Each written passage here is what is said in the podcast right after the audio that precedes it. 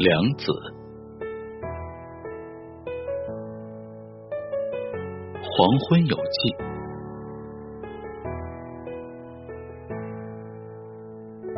峡谷行。那是二零一九年八月，在绥化市海伦大峡谷，我们摄影家协会一行二十几人，在百余米的谷底。每个人都留恋于一种深深的吸引，无论是谁，都为这水之利爪所刨开的峡谷所震撼。那被水流刷成椭圆的小岛，密布其间，看上去他们不像无处可逃，倒很坦然。我们都要站上去，摆好姿势，拍照，也要体验一下时间的侵蚀感。大大小小、奇形怪状的石头被流水推到两边，它们像是大地的纽扣，冰凉、冷静，仿佛一会儿就能告诉你大地的秘密。而捡石头的人总是一边捡一边丢弃。是啊，我们的手中只能留下相对来说最好的。我想到，我们一生又何尝不是一直在捡拾、在丢弃？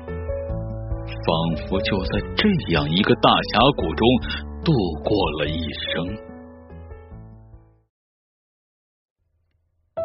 蝉鸣词，不被蝉鸣肢解的夏天，就落于夏虫语冰。一只蝉唤醒另一只时。他自己他才醒来。合欢树能给合欢树传递不被伤害的讯息，它的语言是香气，既快捷又便利。如此看来，我们的语言范畴是多么狭窄。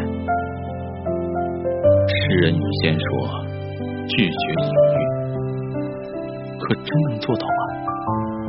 如果这样，我们使用的语言就比喇叭花还要窄。我们的诗歌再怎么做减法，也不能省略了十字花科的花柱头表达花，就像罗马广场不能省略了唤回神的罗马柱。我们穷尽一生，也不可能把背上的蜗牛壳打造成一个一流的图书馆。可这怎么办？蝉，我们的替身，它在深情的呼唤着我们。蝉鸣的交响乐在割裂着耳朵的等级。我们的母语等着我们奋力一击。黄昏有迹，黄昏，水汽北天的太阳。持续的蒸腾，泥土的表面已变得灰白细腻，就像烘烤的恰到好处的小糕点的表层。此刻的沙果花尚未落尽，芍药丛举着花苞，柳桥篱笆所围拢的花园属于我们。我们所做的，是在这黄昏里种下一排排豌豆。刨坑、点子、埋土，所有的工序有条不紊。只有埋土还算是一门学问，薄厚要适宜。这一点我们早已了然于胸。我们早已知道怎么布置这属于我们的手稿。屋檐上两只麻雀在周啾，它们也在这儿。住了多年，有时候他们长时间的望着我们，像欣赏着一场多幕剧。这儿仿佛世界的中心，下一刻豌豆就开花结荚，而除此之外，没有别的什么事情发生。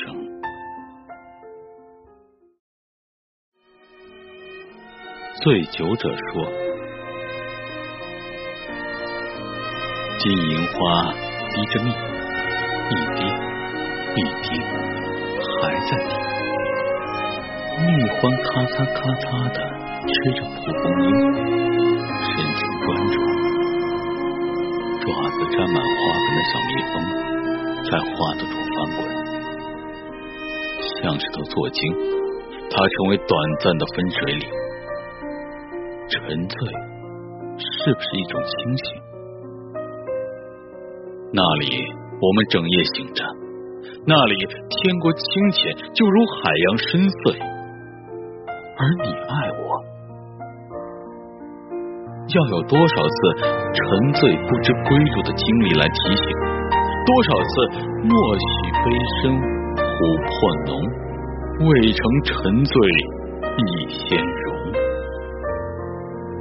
醉，透明的时间。不曾从钟表里发出，醉是借着一杯透明的大海去放肆想象。你准备好了兰州和酒吗？此刻的篱笆的低语，你也在听。它比秒针更锋利，更快。雨中的雨，糖的雨，送的雨，都落在这首诗里。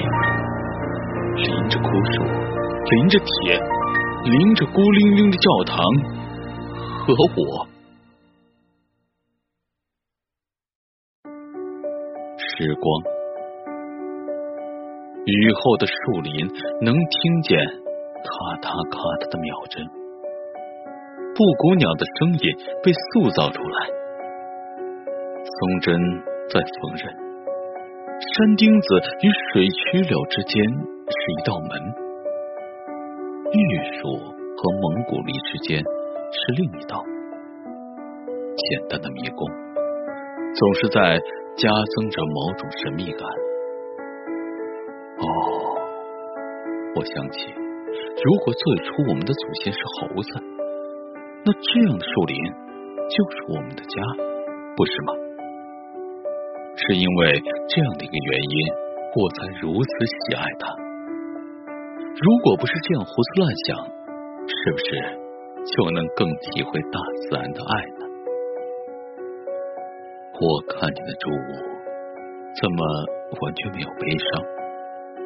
你看哦，那从树上落下的露珠，它一旦落下，就再也不是露水了。